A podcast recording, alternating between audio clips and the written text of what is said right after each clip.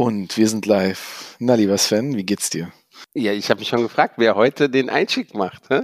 Ja, scheinbar ich. ich Sieht so aus, dass du es heute warst. Herzlichen Glückwunsch. Du darfst die ersten Worte reden. Hm. Ja, und ich begrüße alle Hörerinnen und Hörer. Ich begrüße dich. Ich freue mich, dass wir hier, hier sind. Ich glaube, wir sind in Folge 126, 127. Eigentlich äh, habe ich irgendwann aufgehört zu zählen. Aber es ist schon der Wahnsinn, oder? Ja, ja, es, es, wird mir immer angezeigt und dann denke ich immer, wow, echt schon so viel, wie viele Minuten sind das schon, die wir hier runtergeredet wie viel, haben? Wie viele Tage am Stück wir hier irgendwie abge, abgerissen haben, ne? Plus alles, was dazugehört und äh, Mann oh Mann, äh, bald haben wir unser dreijähriges Jubiläum. Äh. Ja.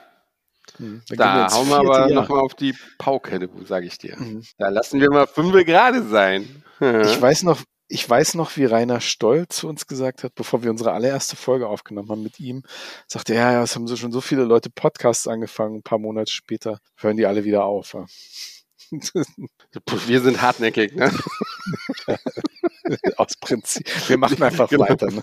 Wir werden von einer Person gehört. ja. Wahrscheinlich meine Eltern und da und nur mein Vater. ne? Und das, das gibt uns Mut. Tatsächlich, ich, ich muss sagen, meine Eltern haben noch nie, noch nie eine Folge unseres Podcasts gehört. Ich habe meinem Vater mal was vorgespielt. Das mhm. fand er so ganz interessant und meiner Mutter auch mal. Ja, ihr habt ja gute Stimmen. Aber das war's dann auch. Ich erzähle mal hin und wieder ein bisschen was, aber irgendwie so im familiären Umfeld, äh, muss ich ganz ehrlich sagen, werden, werden wir nicht gehört bei mir. Ja, mein Vater hat mal rein, also hat sich wohl ein paar Folgen angehört und meinte dann aber beim nächsten Treffen, naja, sind ja sehr spezifische Tourismusthemen, ist ja nicht für die Endverbraucher. genau. Wobei, so, so die Aussage so, okay, dann halt nicht, ich höre es nicht mehr. Wobei, liebe Hörerinnen und Hörer, müssen wir vielleicht mal erzählen, dein Vater war ja tatsächlich beinahe mal bei uns im Podcast so halb zu Gast, ne? Du erinnerst dich? Ja, das stimmt. Ja, ja, war er bei der Aufnahme von Timo Boll. Hm. Das, da hatte mein Vater Geburtstag und wir haben mit Timo Boll aufgenommen. Und mein Vater spielt ja auch Tischtennis. Und ja, dann gab es sogar noch ein kleines Meet and Greet mit Timo Boll. Also vielen Dank nochmal an, an Timo. Mein Vater schwärmt da heute noch von. Also, ne, muss, es war ein ganz tolles Erlebnis für ihn. Und wer das hören möchte, der muss nur zu unserem Nihao China Podcast gehen. Das ist eine kleine Serie, die wir über das Thema Reisen in China produziert haben. Da gibt es unter anderem ein Interview mit Timo Boll zum Thema Peking, Olympische Spiele und so weiter und so fort. Timo Boll, erfolgreichster Tischtennisspieler Deutschlands aller Zeiten. Ich habe das mal in China erzählt, dass ich den interviewt habe und das hat eine Person mir nicht geglaubt. Flippen die so, alle aus. Ich gesagt habe, ich, das habe ich gesagt, ich habe irgendwie mit Michael Jackson zu Abend gegessen oder so. Also wir hatten ja auch eine Reiseleiterin da zu Gast aus, aus Peking. Wir haben ja gesagt, naja, du bist mit, mit in einer Folge mit Timo Boll. Und die so, was? Wirklich? Oh mein Gott. Wie kann das also, denn sein? Ja, Timo Boll in Deutschland auch bekannt, aber in China ein absoluter Megastar und, und wirklich eigentlich jeder Chinese kennt sein Gesicht da. Ich ja, glaub, so wie Schweine oder Polly hier bei uns, ne? Also das ist, der, ja. der kann nicht alleine auf die Straße gehen. Ohne nicht, also der wird erkannt. Absolut, aber wir, wir kommen hier so ein bisschen vom Thema ab. Also, ne? wir sind immer noch ein Tourismus-Podcast, habe ich mal gehört. Ne? Also, ja. keine Ahnung. Also, nochmal ganz von vorne. Einige setzen hier einmal den Zähler zurück. Herzlich willkommen in unserer 126. oder 127. Folge. Wer weiß das schon so genau? Zählt bitte nochmal nach und sagt uns Bescheid. Schreibt uns eine DM. Genau. Nein, hey, nur, nur Schwachsinn. Nein, nein, nein. Wir fangen jetzt mal an, über Tourismus zu reden, oder? Ganz genau. Ich äh, will einmal vorweg sagen, irgendwie habe ich das Gefühl, dass wir mit äh, unserer letzten Folge, wo wir kurz über das äh, RTK-Datenleck geredet haben, beziehungsweise Datenweiterleitung, dieses ganze Thema angerissen haben, das ist ja jetzt in den letzten zwei Wochen nochmal richtig hochgekocht. Jetzt hat sich die TUI eingeschaltet und diverse Verbände und dann hat der Beirat dem Vorstand gut zugesprochen.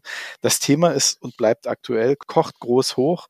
Und ähm, ja sogar strafrechtliche Ermittlungen sind jetzt irgendwie in den Raum gestellt worden. Also wir waren mal wieder am Puls der Zeit.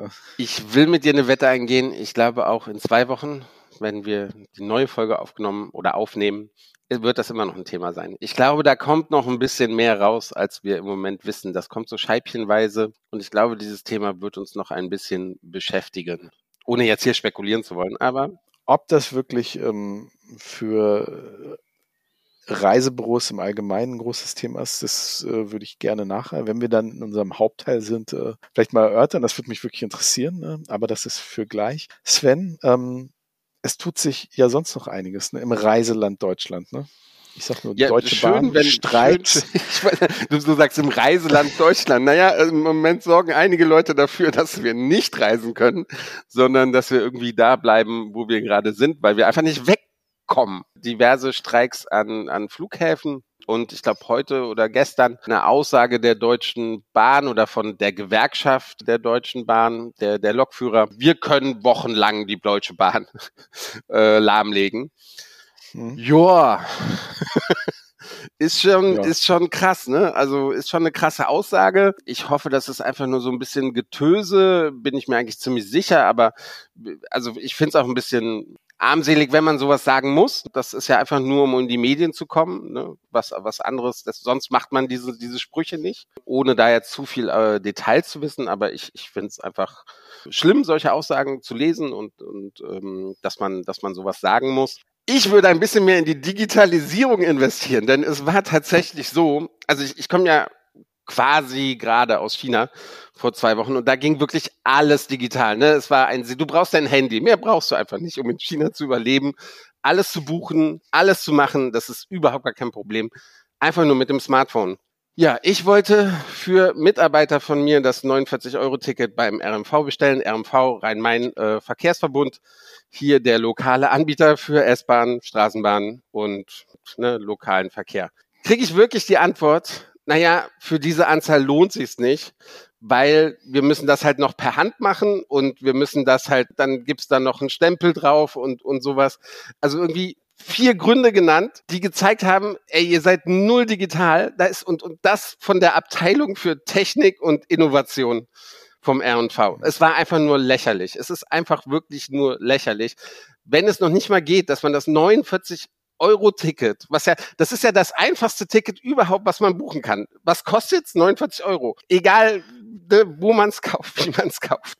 Es, es müsste doch möglich sein, einfach auf mein Handy zu gehen und zu sagen, ich will dieses 49 Euro-Ticket und das monatlich für Mitarbeiter von mir. Punkt. Unternehmen XYZ, wo ist das Problem? Warum brauchen wir irgendwie einen Scanner? Warum brauchen wir da irgendwie einen Aufwand, den, den ich bezahlen soll? Ich verstehe es nicht. Sven, jetzt atmen wir mal tief durch. 27, 28, 29 Jahre. Dein Gesichtsausdruck lässt mich wünschen, dass wir das in Zukunft auch doch per Video machen, das ganze Podcasting hier. Sehr schön. Nein, das ist einfach irgendwas, was ich nicht verstehe. Also, man hatte jetzt auch lang genug Zeit, sich darauf vorzubereiten. Und ich, ich, ey, ich glaube, es ist schwieriger, ein, ein, Ticket zu verkaufen von Frankfurt nach Hamburg, wo man sich den Sitzplatz auswählen kann, als ein 49-Euro-Ticket, wo man ja wirklich jetzt, ey, was brauchen die, meine Daten und fertig. Es sollte nicht so schwer sein. Ein schlauer Mann hat mal bei uns im Podcast gesagt, und ich glaube, das war Michael Buller vom VIR, hat gesagt. Den können wir auch mal wieder einladen, übrigens. Fand ich ein tolles Gespräch. Ja. Ja, könnten wir tatsächlich machen. Hat gesagt, digital ist eine Haltung. Ne? Ja, ja. Ich glaube, ja. In Deutschland könnte man sagen, digital ist halt immer noch keine Haltung. Ne? Nee. Digital wird als eine Belastung angesehen, als etwas, was irgendwie noch optional ist oder was wir noch verhandeln können. Und ähm, das ist tatsächlich einfach ein traurig Spiel an vielen Fronten weiterhin. Ne? Und äh, das im Jahr 2023. Du kommst aus China zurück. Ich war Anfang des Jahres äh, sieben Wochen in China und äh, tatsächlich, äh, wie du sagst, äh, die digitale Zukunft, die kann man da sehen. Ne?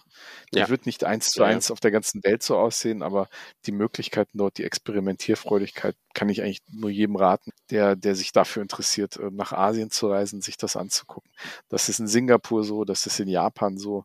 Also egal, wo man hinfährt, ähm, kann man das dort sehen und äh, das ist, also da sind wir dritte Weltland hier. Punkt. Also selbst in Indonesien und Vietnam sind die weiter als wir, was, was die Sachen mit dem Handys und sowas angeht. Also da ist es schon digitaler. In vielen Bereichen, nicht in allen, aber in vielen Bereichen. Und würde mich tatsächlich nachher auch in unserem Gespräch mit unseren Gästen Zwinker Zwinker interessieren, wie der Counter, wie die Reisebüros damit umgehen, weil ich glaube, die sind vielerlei Hinsicht vielen touristischen Leistungsträger auch, was das angeht, um einiges voraus. Diese ganze Trennung zwischen stationär und digital. Selbst die Leute, die in Anführungsstrichen stationär sind, sind sehr gut digital aufgestellt mittlerweile und haben, glaube ich, ähm, während viele Debatten liefen, öffentlich ähm, sich in den letzten drei Jahren ganz schön smart gemacht. Also bin ich sehr gespannt auf den Teil. Ja, Sven. Ja, lass mal mit den reden. Komm, lass mal, lass mal anfangen und mal zum Thema und zu Potte kommen hier. Hm? Ja, vielleicht, vielleicht als Hintergrund für unsere Hörerinnen und Hörer. Wir haben äh, viel in den letzten Jahren über den Counter in Anführungsstrichen, viel über Reisebüros in Anführungsstrichen. Und da hattest du vor ein paar Wochen einfach die geniale Idee, lass uns doch mal mit denen reden, anstatt nur über die. Wir haben das punktuell immer wieder mal gemacht. Ne? Wir haben auch viele starke Reisebürovertreter hier bei uns im Podcast gehabt. Zuletzt natürlich ja Maria Linhoff, die äh, sich mit sehr viel Leidenschaft für ihre Verbandsmitglieder einsetzt in der Branche. Aber dann die Idee von dir fand ich sehr gut. Lass uns mal mit Leuten, die sozusagen Counter sind, in Anführungsstrichen Counter, der sich auch sehr stark verändert. Lass uns mit denen reden. Und wir haben eingeladen und ja, wir haben drei Gäste. Wir sind zu fünft heute. Ja, wir sind zu fünft und ich freue mich sehr darüber und schön, dass es auch geklappt hat. Ich glaube, die haben schon was zu sagen und es wird ein ganz gutes Gespräch. Ja, wir freuen uns auf Anja Horn, Daniela Leis und Rudolf Frenken. Los geht's. Viel Spaß. Hin und weg. Der Reisepodcast mit Sven Meyer und Andi Jans.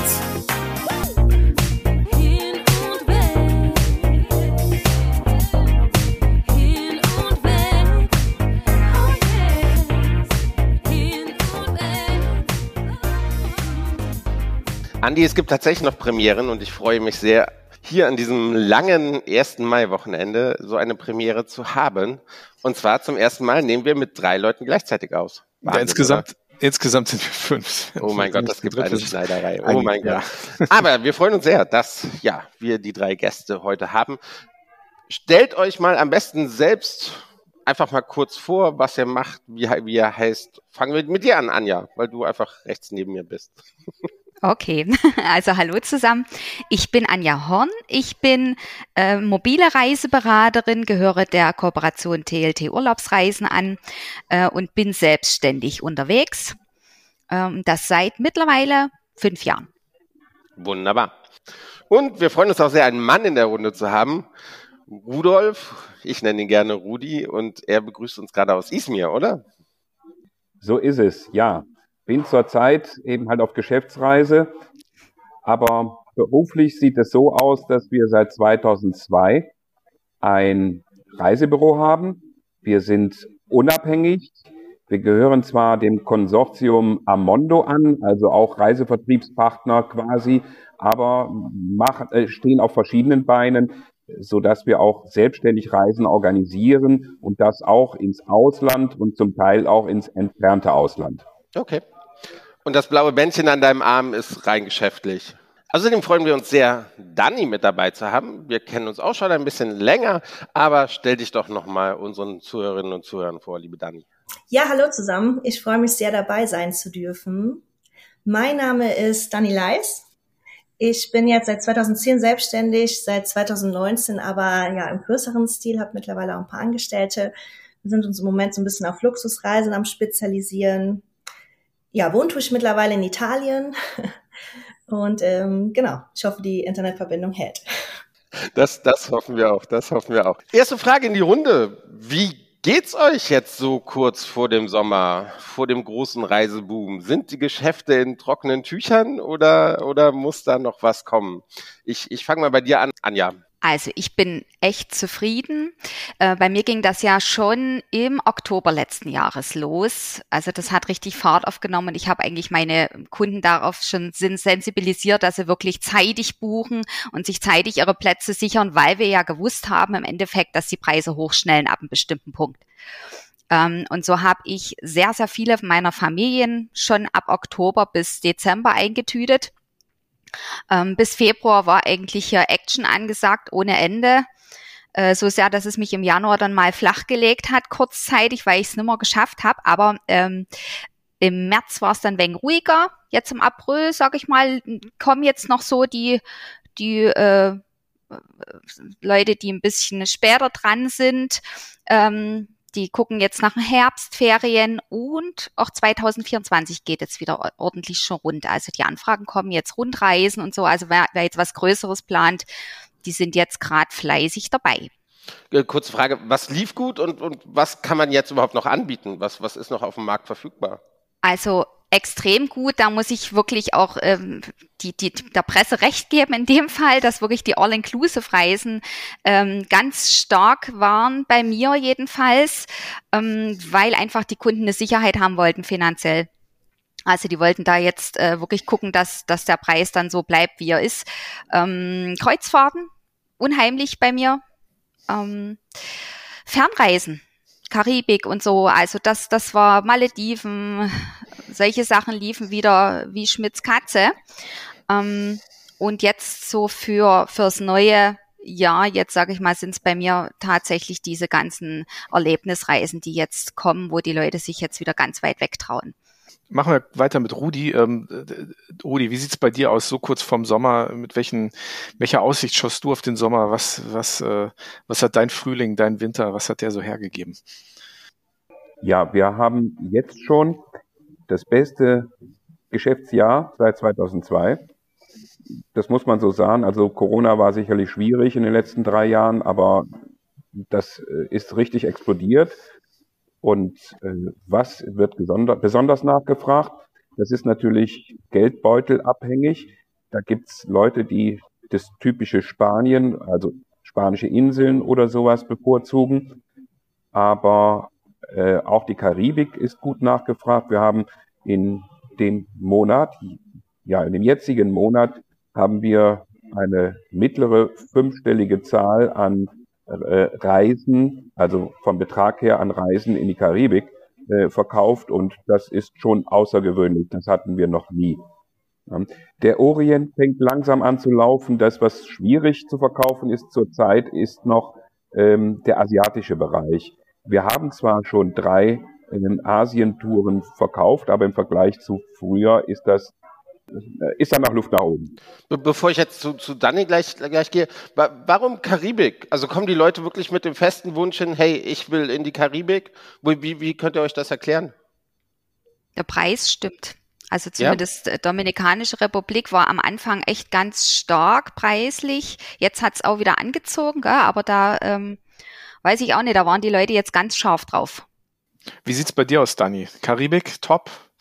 Ja, wobei sich das mittlerweile ein bisschen gelegt hat. Also Karibik äh, lief auch richtig gut. Ich hatte da auch mit jemandem von Eurowings Discover gesprochen, der auch sagte, im Moment sind die Preise halt noch mega, auch der Fluganteil ist halt noch günstig, äh, wird sich aber auf jeden Fall ändern, zumindest waren so die Prognosen. Ähm, bei uns war auch bis März totaler Boom. Im Moment ist es ein bisschen ruhiger geworden, muss ich sagen. Wir haben zwar auch gepredigt, kommt früh genug bezüglich der Verfügbarkeiten und der Preise, aber ich befürchte, das wird wieder so, dass viele dann irgendwie ein, zwei Wochen vorher sich melden und dann geht das Gesuche wieder los und die fallen vom Stuhl, weil die Preise so äh, hoch sind oder wir Probleme mit der Verfügbarkeit haben. Ich bin gespannt. Aber prinzipiell lief es auch bei dir relativ gut. Ja, auf jeden Fall. Also bis März sehr, sehr gut. Im Moment ist es ruhiger geworden, ja. Nun haben wir ja gesehen, ne, es wurde gut verkauft im Winter, im Frühjahr. Jetzt steht der Sommer bevor. Wir hatten einen operativ äh, suboptimalen Sommer 2022, um es mal so auszudrücken. Flughäfen, wir hatten alles Mögliche an, an operativen Chaos am Gange die Befürchtung besteht jetzt auch ein bisschen, das heißt, die Euphorie kurz vor der Abwicklung, kurz vorm Stattfinden der Reisen, ist sehr, äh, ist, ist sehr gedämpft, glaube ich. Man ist gespannt, was passieren wird. Wie schaut ihr darauf? Bleiben wir gleich mal bei Dani. Ähm, wie bereitest du deine Kunden auf äh, Eventualitäten vor und äh, wie schaust du da selbst drauf? Mhm. Also unsere Kunden bekommen immer noch, das haben wir während Corona eingeführt, so eins bis zwei Wochen vorher ähm, eine Vorbereitungsmail, wo wir halt im Moment dann jetzt Richtung Ferien auch wieder reinschreiben, seid definitiv früh genug am Flughafen bezüglich des Flughaus, was ja auch letztes Jahr äh, enorm war. Und halt auch, dass die nochmal reinschauen sollen, bevor sie zum Flughafen fahren. Ähm, ist der Flug noch planmäßig? Ja, das ist eigentlich so das, was wir hauptsächlich machen, die so ein bisschen zu sensibilisieren. Ich meine, die meisten haben es mitbekommen von letztem Jahr, aber ja, ich hoffe, dieses Jahr wird es etwas ruhiger. Anja, wie sieht's bei dir aus? Äh, ähnliche Situation oder stellt sich das bei dir anders dar? Nee, also da muss ich ähm, absolut Dani und Rudi ähm, recht geben. Also wir versuchen halt einfach die Kunden so weit zu sensibilisieren vorab, ähm, dass sie einfach darauf vorbereitet sind. Also bei mir gibt es eine Mappe dazu, wir telefonieren vorher nochmal ähm, und im Prinzip ist es ja so, dass die Kunden sich ja bei uns sicher sein können, dass wir da sind wenn was ist. Also das ist genau das, äh, wo, wo ich denke, dass man da die Kunden auch am meisten beruhigen kann, auch wenn man vielleicht selber innerlich ähm, äh, da Ballett tanzt, gell, wenn dann solche Flugverschiebungsstreiks und sonstiges kommen. Aber entscheidend ist doch, dass wir dann einen kühlen Kopf bewahren müssen vor unseren Kunden damit sie ruhig bleiben. Ne? Denn äh, dies, viele sind ja nie so oft unterwegs wie wir jetzt, wie unser eins, wo das einfach eben so ist, wie es ist, wenn dann mal äh, die Bahn nicht fährt oder der Flieger Verspätung hat und man irgendwo übernachten muss. Für manche ist das eine Vollkatastrophe, die halt vielleicht nur einmal im Jahr so einen Urlaub machen. Äh, und da ist, denke ich, entscheidend, dass wir einfach da beruhigend drauf einwirken und einfach vorbereiten. Wie, wie ist denn so die, die Kommunikation dann mit den, mit den Airlines oder, okay, Deutsche Bahn, das, das kennen wir alle. Meistens erfährt man es über die Medien und, und nicht von der Bahn selber. Ähm, aber die Airlines oder die Reiseveranstalter, fühlt ihr euch da gut aufgehoben, gut informiert gerade? Anja, machen wir mit dir weiter. Ähm, Teils, teils. Es kommt jetzt auf die Veranstalter an. Ähm, ich muss sagen, ich habe jetzt im, aus dem Chaos im letzten Jahr gelernt, welche Veranstalter ich noch verkaufe und welche ich nicht mehr verkaufe. Äh, und so minimiert sich meinerseits dann schon äh, diese Informationsproblematik äh, für die Kunden. Oftmals muss ich echt sagen, also ich, ich habe gute Erfahrungen gemacht, auch mit den Service-Sendern, denn die Reiseveranstalter sind ja auch nie immer äh, diejenigen, die den ganzen, diese ganze Geschichte verursacht haben mit Verspätung und so weiter. Die müssen ja auch irgendwo dann wirbeln und gucken, dass sie die beste Lösung für die Kunden ähm, äh, bauen. Und da muss ich sagen, das hat toi toi toi in letzter Zeit echt gut funktioniert. Also ich hoffe, ich hoffe, dass es so bleibt. Aber das heißt, du hast äh, aus der Pandemie mitgenommen, hey, welche, welche Veranstalter waren für mich da, welche haben mich nicht in den Stich gelassen und quasi belohnst du sie jetzt, indem du die wirklich auch deinen Kunden äh, explizit empfiehlst und, und nur noch die buchst? Hauptsächlich ja. Also es gibt auch äh, natürlich einen, einen expliziten Kundenwunsch, der vielleicht, ähm, wo ich dann sage, okay, auf euer Risiko mache ich's, aber ähm, ich biete es eigentlich oder ich kann das auch wirklich gut argumentieren, weil ich eben weiß, im Falle eines Falles läuft das. Ausnahmen bestätigen die Regel, da, da muss es ganz blöd laufen, aber ähm, ja, also so sehe ich das einfach. Äh, Dani und Rudi, geht ihr auch mit dieser Einstellung an das Thema Veranstalter ran oder ist euch das in Anführungsstrichen egal? Ja, also man hat schon mittlerweile so Lieblingsveranstalter, muss ich auch ganz ehrlich sagen. Ähm, klar, unser, wir haben ja immer gesagt, wir bieten das an, was vom Preis-Leistungs-Verhältnis für den Kunden das Beste ist. Aber ich sage mittlerweile halt auch dazu, ähm, wenn ich von einem Veranstalter nichts halte, ähm, sage ich, ist okay, machen wir eigentlich, bieten wir nicht an, weil wir haben die und die Erfahrung gemacht. Wenn ihr unbedingt möchtet, buchen wir euch das ein aber es ist nicht unsere Empfehlung. Mal eine Frage an die anderen. Ihr seid ja eigentlich quasi auch nicht so richtig ein traditionelles Reisebüro oder, oder das ist, ihr seid ja schon irgendwie die modernere Variante. Wie, wie kommt das? Warum macht ihr noch unterschiedliche Dinge? Du meinst jetzt in Hinsicht einfach, dass man neben dem Reisebüro noch andere Sachen macht oder wie? Das und du bist ja so auch ein mobiles Reisebüro, oder? Also du genau. also Klassik ist ja, man ist in der Fußgängerzone von der Stadt und wartet, dass das Kundschaft kommt. Du hast dich ja für einen anderen Schritt entschieden. Wie wie kommt das? Ja, weil ich damals schon äh, vor 15 Jahren bin ich aus dem stationären Büro ausgestiegen, weil ich einfach für mich schon gefühlt habe, dass das nicht mehr der richtige Weg sein wird in Zukunft. Ähm, und jetzt muss ich sagen, äh, durch diese Corona-Pandemie hat das ja alles wie so ein Brennglas nochmal richtig ähm, verschärft, die ganze Situation, was da am Orgen lag. Und ähm, da muss ich sagen, war das für mich der richtige Weg. Es ging als Frau natürlich, ging es ja teilweise auch gar nicht anders, wenn du arbeiten möchtest ähm, und man keine Oma oder sonstiges in der Nähe hat, dann ähm, ist man darauf angewiesen, dass man äh, irgendwo flexibel arbeiten kann. Und das war für mich der richtige der richtige Weg. Und damit fühle ich mich auch irre wohl und möchte es nicht mehr anders. Die Kunden haben damit kein Problem. Du bist äh, in Anführungsstrichen immer noch eine ganz normale Reiseverkäuferin. das ist natürlich für hier auf, auf dem Dorf. Ich, ich komme ja wirklich so aus dem ländlichen Raum. Ist das schon ein bisschen ähm, am Anfang ein bisschen holprig gewesen, weil einige das überhaupt nicht verstanden haben, warum man nicht ins Büro kommen kann. Also ich habe das, ich, ich trenne das wirklich. Also bei mir wird kommt niemand nach Hause an Küchentisch oder so, sondern wer wer mit äh, mit mir was bespricht, dann gehe ich entweder hin, wenn es was äh, Komplexes ist, oder man trifft sich über Zoom, Teams äh, und sonstiges oder telefoniert da ganz engmaschig. Und mehr braucht es heutzutage nicht mehr, denke ich. Man hat ja so tolle technische Möglichkeiten, auch um die Angebotserstellungen zu machen. Von daher äh, glaube ich, irgendwann baut man sich das Vertrauen auch auf. Ähm, viele sehen das ja auch oder kennen mich aus YouTube-Video oder so. Ich bin ja wirklich so, wie ich, wie ich jetzt mit euch rede, rede ich ja mit meinen Kunden genauso.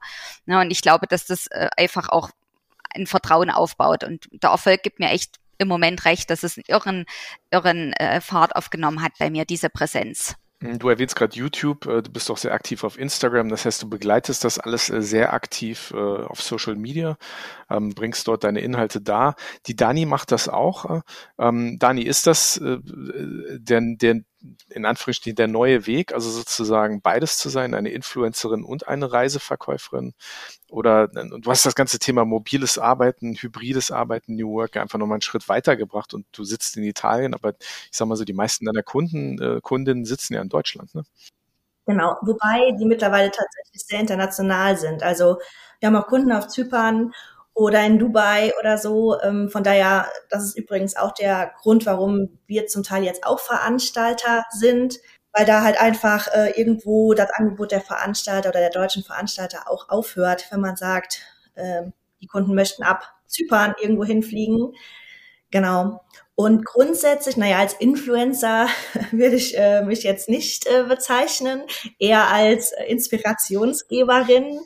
Ähm, genau, also ich denke, dass gerade auch die stationären Reisebüros unbedingt damit gehen sollten, sichtbar zu werden, weil das ist die Zukunft ist. Äh, ich meine, das kann jetzt, glaube ich, auch keiner mehr ähm, verneinen. Also wir müssen online halt auch einfach sichtbar sein, um gegen die ganzen Portale ähm, angehen zu können. Ne? Also wer sich da jetzt noch versteckt, wird schwierig.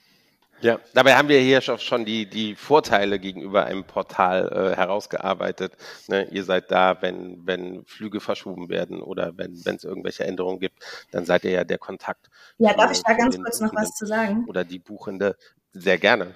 Also die Kunden wissen das aber meistens nicht, beziehungsweise haben die das gar nicht am Schirm, welche Vorteile wir als Reisebüro wirklich bringen.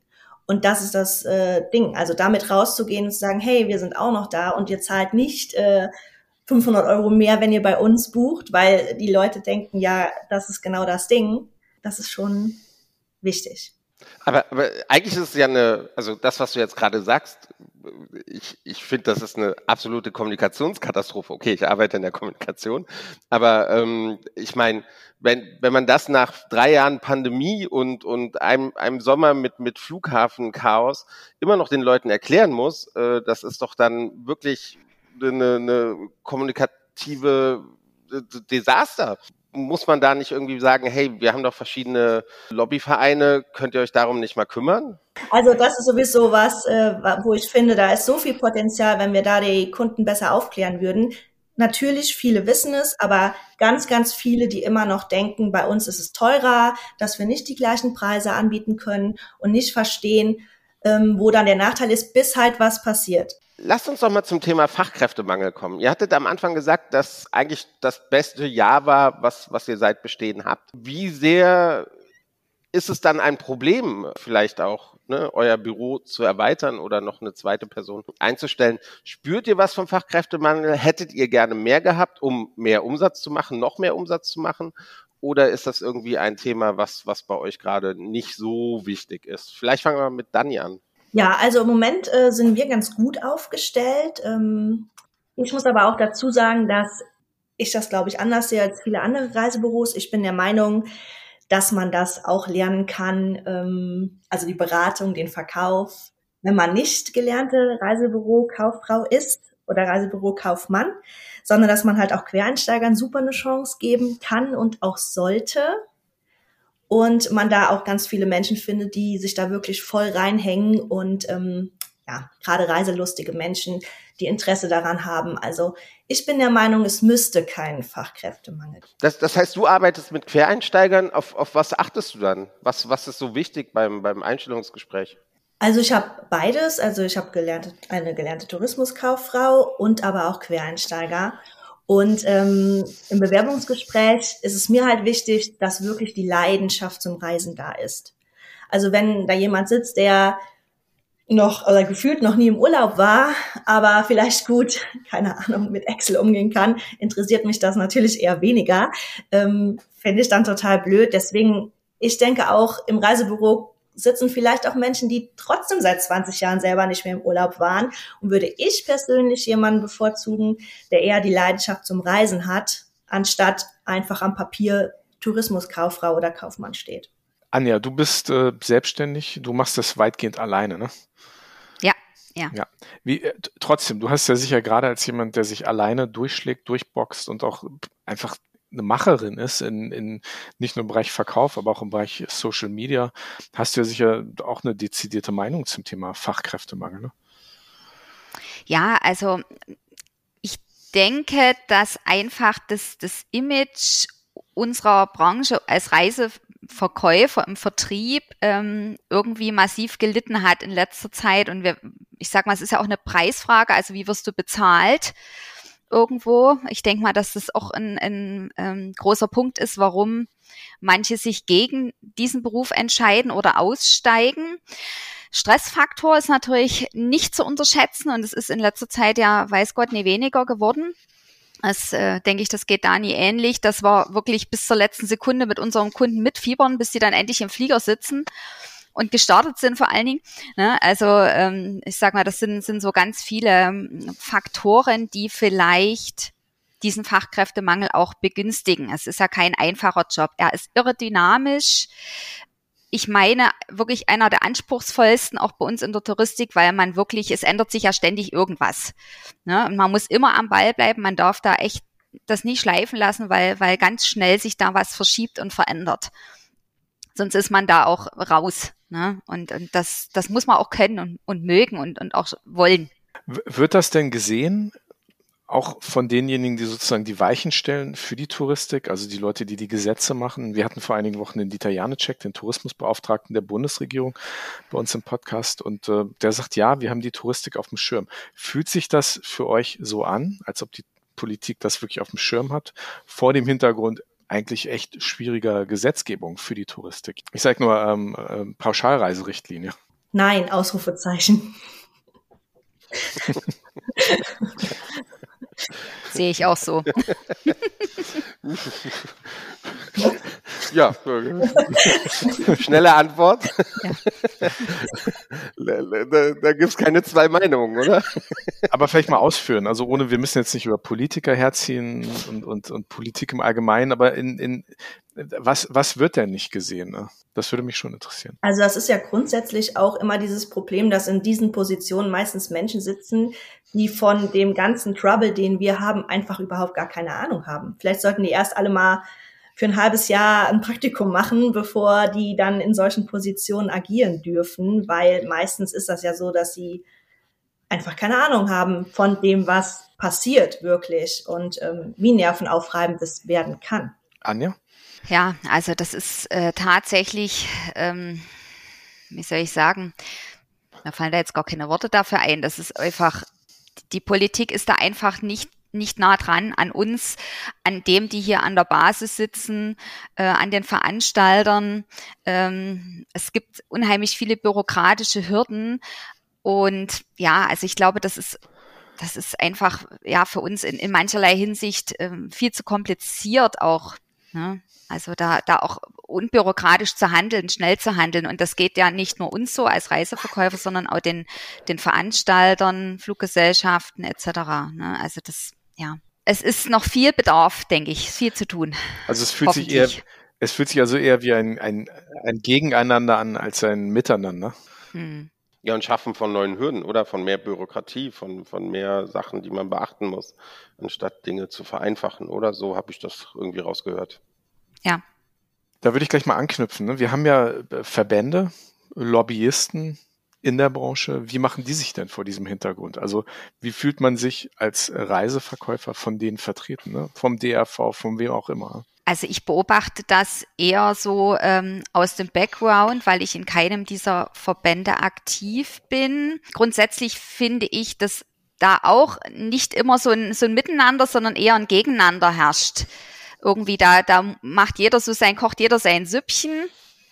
Äh, grundsätzlich finde ich einfach, dass da mehr eine Einheit da sein sollte, die also den gerade, ich kann jetzt nur vom Reisevertrieb sprechen, mh, die aktiver und gemeinschaftlicher im Reisevertrieb auftreten. Hm. Wie, wie siehst du das, Dani? Äh, ja, auch so wie Anja. Grundsätzlich ähm, glaube ich schon, dass die bemüht sind. Sie waren stets bemüht. Aber ähm, ist natürlich auch nicht ganz einfach und äh, das sehe ich halt auch so. Wir könnten viel eher alle an einem Strang ziehen und der eine will das, der andere möchte das, der eine sieht das. Also ich glaube, Sie haben auch Schwierigkeiten oder die Verbände haben Schwierigkeiten, es tatsächlich dann letztendlich auch allen recht zu machen. Es gibt aber neben den Verbänden noch die Reisebüro-Kooperation. Anja, du, du bist bei TLT untergebracht.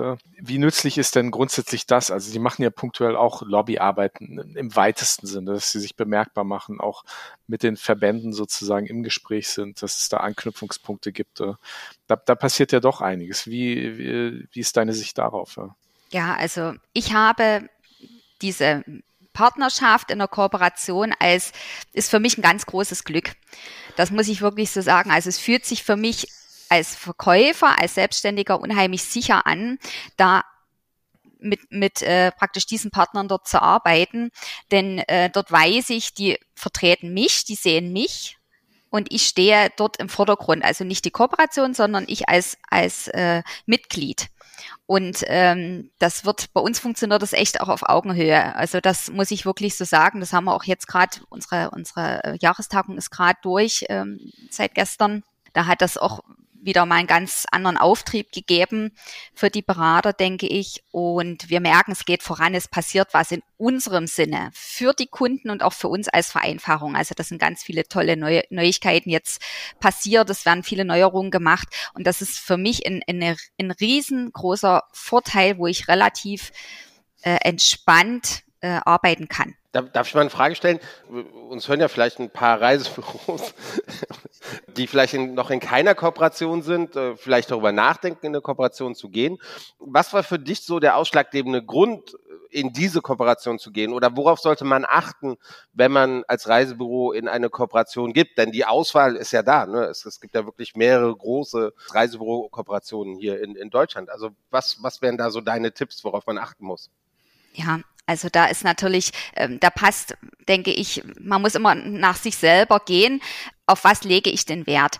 Äh, möchte ich komplett unabhängig von allem sein oder bin ich auch bereit, mich ähm, an, eine, an einen Konzern anzuschließen? Oder ist mir eigentlich, will ich eigentlich, habe ich meine eigenen Agenturen hauptsächlich und will mehr mein eigenes Ding machen und ich brauche einfach nur so den technischen Background. Na, da gibt's dann äh, sicherlich große Abstriche oder, oder große Unterschiede zwischen den einzelnen Kooperationen. Für mich war es eigentlich, ähm, was war denn der Hauptgrund? Die Sicherheit. Für mich war die Sicherheit bei TLT der Hauptgrund. Und vor allen Dingen, weil ich sehe, die bewegen was. Mhm. Dort passiert was und man kann selber auch mit praktisch Ideen mit einbringen und ich weiß, dass daran gearbeitet wird und, und ähm, das auch umgesetzt wird nach Möglichkeit. Also da wird man auch gehört und das ist, das finde ich echt wichtig, dass man nicht nur, sage ich mal, zahlendes Mitglied ist, sondern dass da auch irgendwo eine Interaktion auf Augenhöhe passiert. Also das ist eigentlich so die, für mich der Haupt, das Hauptkriterium an der Sache. Wie sieht's bei dir aus, Dani? Kooperation, ja oder nein? Wie stehst du dazu?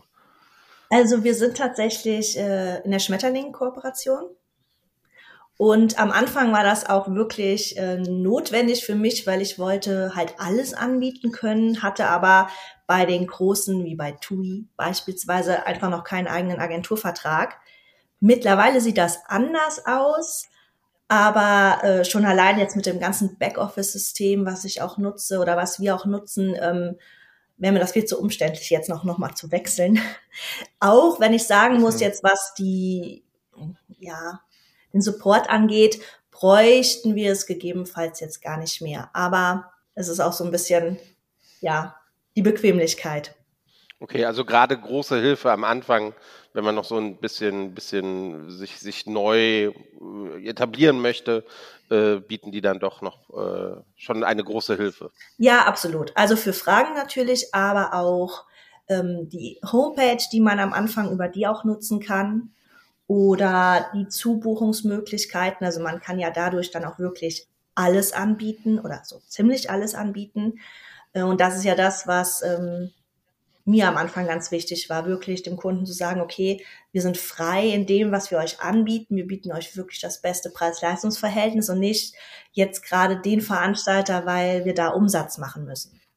Wie, wie schaut ihr denn jetzt überhaupt im Moment auf die Branche, so auf die Themen, die da so kursieren? Also ich sag mal, ne, RT, RTK, ne, Datenweitergebung, ähm, FTI, all diese Themen, sind das Themen, die euch beschäftigen oder ist das eher so Nebengeräusch, was, was so nebenbei irgendwie läuft? Ne? Also ja, mich äh, tankiert das jetzt nicht so arg. Das ist jetzt eher für mich so ein nachrangiges Thema Gibt es Nachfragen von Kunden, die irgendwie jetzt kommen und sagen, ey, äh, was ich habe da irgendwas gehört, ist, sind meine Daten sicher oder sowas? Nee, nee, also das, äh, da ist bei mir eigentlich äh, gar keine Nachfrage danach oder Info. Hm. Beschäftigt dich das, Dani? Nein, also natürlich ärgerliche Geschichte. Ich finde aber, da wird sich viel zu sehr wieder dran aufgehalten, meines Erachtens. Also ich finde, es gibt ganz viel wichtigere Dinge, äh, mit denen man sich beschäftigen sollte. Äh, ist natürlich schon blöd gewesen. Allerdings, wenn ich es richtig verstanden habe, ging es da ja rein um die Umsätze der Reisebüros, also keine ähm, sensiblen Kundendaten, die weitergegeben wurden. Also korrigiert mich, falls ich da jetzt falsch informiert bin. Von daher finde ich, ja, also man kann sich drüber aufregen, aber dann ist vielleicht auch irgendwann mal gut. Hm, ich glaube, der, der, Punkt ist, es weiß halt noch keiner. Ne? Man weiß noch nicht, was weitergegeben wurde. Das ist halt noch nicht abschließend beantwortet und es gibt halt ein Informations. Die Anwälte dieser Welt sagen, dass wir nicht spekulieren dürfen.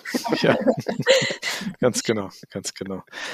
Aber jetzt, jetzt, wenn man von diesen Themen mal absieht, also wir halten fest, für euch beide zumindest ist das, äh, ihr seid nicht direkt betroffen, es ist kein großes Thema. Es macht euch auch in bezüglich auf eure eigene Arbeit keine großen Sorgen. Was macht euch denn Sorgen? Also was, wo, wo drückt der Schuh? Was, was, sind, was sind die Themen, die euch jetzt wirklich aktuell Sorge machen, äh, in die Zukunft schauend? Dani, vielleicht kannst du dazu noch was sagen. Also was ähm, uns momentan Sorgen macht, ist die ganze Situation mit den Airlines. Also die massiven Flugzeitenänderungen, die Streiks, dann ähm, gerade bei Condor aktuell dieses Thema, dass die ja dauernd ihre Partner-Airlines fliegen lassen, ohne dass man das selber mitbekommt zum Teil und die Kunden mega unzufrieden sind wo die dann auch sagen, ja, ich habe Condor gebucht, aber jetzt sind wir mit irgendeiner so komischen Airline, das war eine Katastrophe und ja, da fehlen einem manchmal schon äh, die Worte, weil das ja überhaupt gar nicht läuft. Ich meine, auf der einen Seite gut, dass sie die Flüge nicht canceln und lieber Partner Airlines fliegen lassen, auf der anderen Seite ist die Qualität da wirklich äh, besorgniserregend. Anja, bei dir? Ja, also das Thema Flugstreichung, Flugverschiebung, das ist natürlich äh, riesig ähm, und der Drops ist ja noch nie gelutscht, also das geht ja noch nie, noch nie richtig los. Jetzt die Sommerferien gehen ja erst richtig los. Ähm, da werden wir uns wahrscheinlich noch auf was einstellen müssen, dass das auch nie reibungslos läuft. Also das, das macht sowohl mir als auch den Kunden natürlich zu schaffen ähm, weil man immer schon vorab sensibilisieren muss, stellt euch drauf ein, es kann was sein. Ne? Also das ist irgendwie halt kein schöner Urlaubsstart irgendwo. Also ich hoffe einfach, dass das ähm, ja sich in Zukunft jetzt ein bisschen verbessert und dass sie einfach aus diesen Fehlern lernen. Hm, zum anderen, wo mir jetzt doch ganz arg Sorge bereitet, sind die Preissteigerungen.